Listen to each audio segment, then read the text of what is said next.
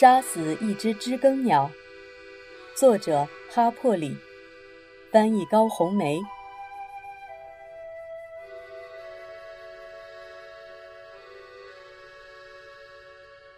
第二十六章。开学了，我们照常每天经过拉德利家。杰姆升入七年级，进了高中，就在小学的后面。我现在是三年级。两人的作息时间很不一样，我只早晨上学和他一起去，吃饭时才能看见他。他参加了橄榄球队，可是因为体格太瘦弱，年龄又太小，所以什么也干不了，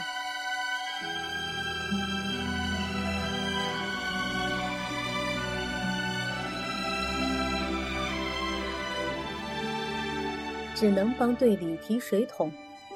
这件事他做得很带劲，常常天黑以后才回家。拉德利家已经不再让我害怕了，不过它还是那么幽暗，在几棵大橡树的掩映下，依然那么阴冷，那么不吸引人。晴天时还能看到内森·拉德利先生，他照常步行往返于镇上。我们知道怪人还活着。理由嘛，还是原来那个，还没有人见他被抬出来。我经过那个老地方时，想起自己参与过的事，有时会感到一阵愧疚。那些事对阿瑟·拉德利来说，纯粹是一种折磨。有哪个真正的隐士想让小孩扒窗偷看，给他用竹竿送信，半夜在他的芥菜田里乱窜呢？我都想起来了，两枚印第安大头币，口香糖，香皂娃娃，一个生锈的奖牌，一只坏了的怀表和表链。杰姆肯定把它们收藏在什么地方了。有天下午，我停下来仔细看了看那棵树，发现水泥周围的树干已经臃肿起来，水泥本身也变黄了。我们有两次差点看见他，这对任何人来说都已经是很好的记录了。可是我每次经过时，依然还期待着他的出现。也许有一天我能看到他。我想象着那将是怎样的情景。我走过来，他就坐在那个秋千椅上。“你好，阿瑟先生。”我会说。就像我每天下午都这样问候似的。下午好，琼·路易斯，他会说，就像他每天下午也都这样说似的。这阵子天气不错，是不是？是的，先生，真不错。我会说，然后就这样聊下去。这只是个幻觉，我们永远都不会见到他。也许。他会在夜里月亮消失的时候出来，偷看斯蒂芬妮小姐。如果是我，我会选择去偷看别人。不过那是他的事，反正他永远不会看我们的。有天晚上，我走火入魔，表达了自己想在死前好好看一眼怪人拉德利的愿望。你没在搞那个恶作剧吧？阿蒂克斯说。如果搞了，我现在就警告你，马上停止。我太老了，不能整天跑到拉德利家去撵你们。另外，那也很危险，你有可能被射中。你知道，内森先生看见黑影就射，不管这个黑影留下的是不是四号小脚印。你上次没死，算是幸运。我从此不敢再提这件事。同时，我对阿蒂克斯也很惊奇，这是他第一次让我知道，他知道的事情其实比我们想象的要多得多。这件事都过去好几年了，嗯，不对，就是去年夏天，不对，是前年夏天。等啊，时间把我弄糊涂了，我得记着去问杰姆。经历了这么多事之后。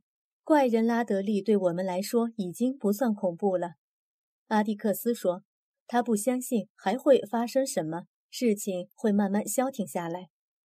到时候，人们甚至会忘记曾注意过汤姆·鲁滨逊的存在。也许阿迪克斯是对的，可是那个夏天发生的事，像封闭房间里的烟雾一样，萦绕着我们，挥之不去。梅科姆的大人们从不跟我和杰姆谈论这桩诉讼案，但好像和他们自己的孩子谈论过。他们的态度肯定是。我和杰姆是不得已拥有了阿迪克斯这样一位父亲，尽管他不好，他们的孩子也应该对我们友好些。那些孩子是肯定不会自己想到这些的。假如我们的同学能自主的话，我和杰姆多半会痛痛快快的每人来几场拳击战，把这件事干脆利索的来个了结。可是现在呢，我和杰姆只能昂首挺胸，各自表现得像个淑女和绅士。这情形很像亨利·拉菲特·杜博斯太太在世的时候，只是没有她的喊叫声罢了。不过有一桩怪事让我百思不得其解：人们尽管认为阿蒂克斯做家长不称职，可在那一年还是高高兴兴地重新选他当了立法委员。而且和往年一样，又是全票通过。我得出结论：这些人是古怪，那我就离他们远远的，不到万不得已，坚决不去想他们。有一天在学校里，我又被迫想到了他们。我们每周有一节时事讲评课，每个孩子都要从报纸上捡一条新闻，背熟内容，之后再讲给全班同学听。这项练习据说能克服种种缺点。站在同学面前可以鼓舞他端正姿势，神情泰然。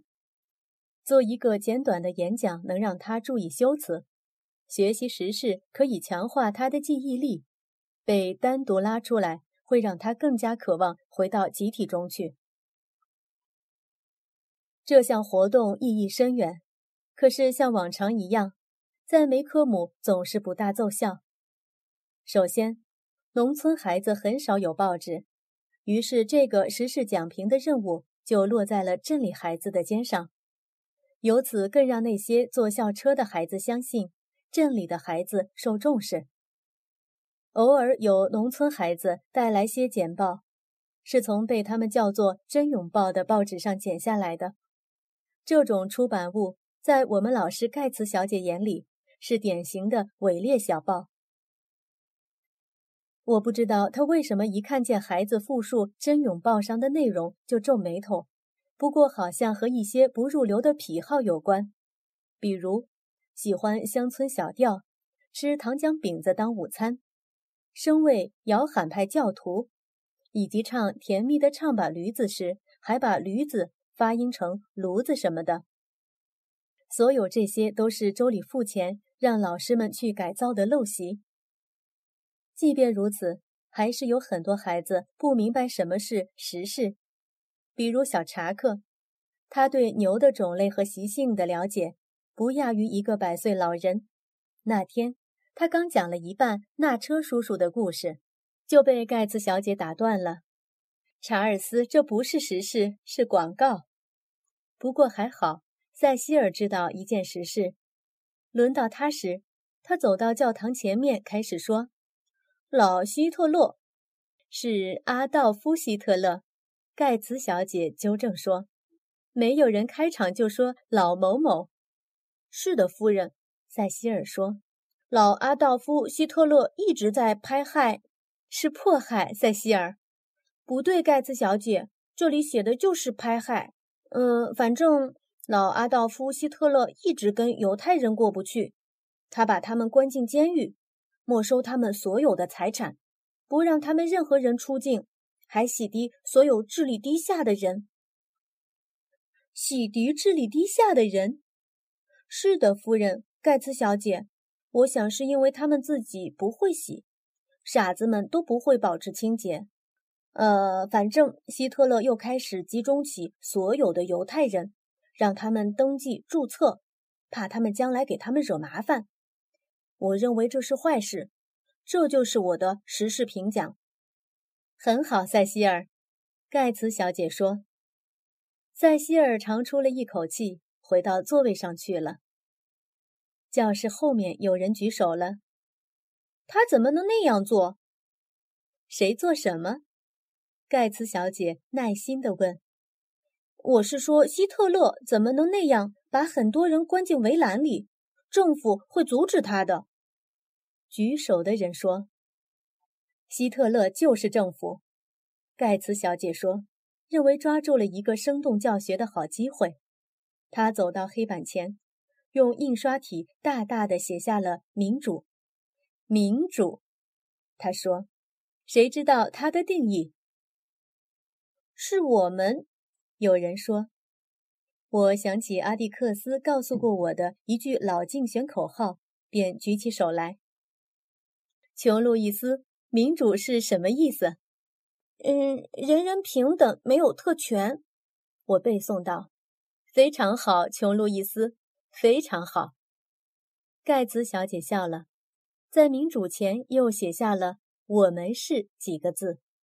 同学们，现在大家一起说：“我们是民主国家。”我们齐声说了一遍，然后盖茨小姐说。这就是美国和德国的不同。我们是一个民主国家，而德国是一个独裁国家，是独裁制度。他强调说，在我们这里，我们反对迫害任何人，迫害都来自那些抱有偏见的人。偏见，他清楚地说，世上没有比犹太人更好的人了。为什么希特勒不这么认为？对我来说，一直是个谜。教室中间有个爱刨根问底的说话了。盖茨小姐，你觉得他们为什么不喜欢犹太人？我不知道，亨利。盖茨小姐说：“犹太人对他们生活的每个社会都做了贡献。最重要的是，他们还是特别有宗教信仰的民族。希特勒正企图消灭所有的宗教，也许正是因为这个原因，他才不喜欢他们。”塞西尔说话了，我拿不准。他说：“他们好像是因为换钱或者别的什么，不过也不能因为这个迫害他们。他们是白人，不是吗？”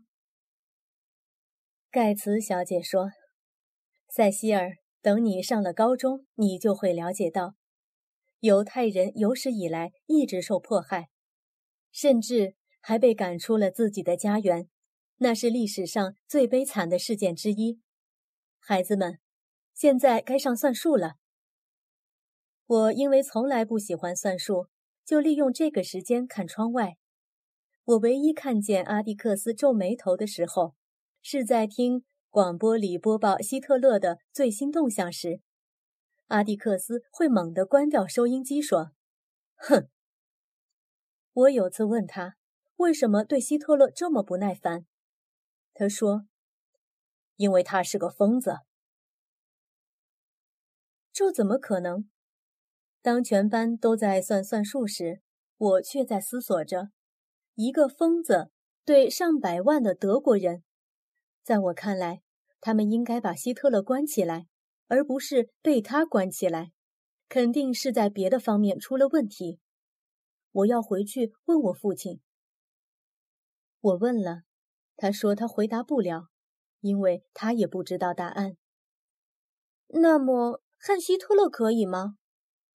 不可以，他说：“不应该恨任何人。”阿蒂克斯，我说：“有些事我不明白。”盖茨小姐说：“希特勒做的那些事坏极了，他气得脸发红。”我想他会的。可是，嗯，什么？没什么，我走开了，觉得向阿蒂克斯解释不清我心中的困惑。那只是一种感觉，我自己也分辨不清。也许杰姆能帮我找到答案，他比阿蒂克斯更清楚学校里的事。杰姆运了一天水，累坏了，他床边地上至少有十二块香蕉皮，中间还有个空牛奶瓶。你这么胡吃海塞干什么？我问。教练说，如果我两年内体重能增加二十五磅，就可以参加比赛了。他说，这是最快的增重方法。除非你没有全吐出来。我说。杰姆，我想问你一件事。说吧。他放下书，伸了伸腿。盖茨小姐是个好人，对吗？当然了。杰姆说：“我在他班里时挺喜欢他。他痛恨希特勒，那有什么错？嗯，今天他给我们讲了希特勒对犹太人有多坏。杰姆不应该迫害任何人，对不对？我是说，也不应该对任何人有恶毒的想法，对不对？当然了，斯库特，你怎么了？嗯，那天晚上从法庭出来，盖茨小姐。”他下台阶时走在我们前面，你肯定没看见他。他在和斯蒂芬妮小姐说话，我听见他说：“嗯，是该教训教训他们了。他们越来越不知道自己的身份。下一步，他们是不是会以为能和我们通婚了？”杰姆，一个那么痛恨希特勒的人，怎么转过脸来就对家乡人这么恶毒呢？杰姆突然狂怒起来，他跳下床，抓住我的脖领子，使劲摇晃。我永远不想再听到那法庭的事，永远永远！你听见了吗？你听见了吗？再不要跟我提起他！你听见了吗？出去！我惊讶的忘了哭，我溜出杰姆的房间，轻轻带上门，免得声音太响又惹恼他发作。忽然间。我觉得很疲惫，我想阿迪克斯了。他在客厅里，我走过去想爬进他怀里。阿迪克斯笑了：“你现在太大了，我只能抱着你一部分。”他把我揽到身边。斯库特，他轻声说：“别生杰姆的气，他这些天很难过。刚才我听见了你们的谈话。”阿迪克斯说：“杰姆正在努力忘却什么，但实际上，他只是把它暂时放一边了。等过一段时间，他可以重新思考了，也许能把这些事情梳理清楚。等杰姆能冷静思考时，他就会恢复原来的样子。”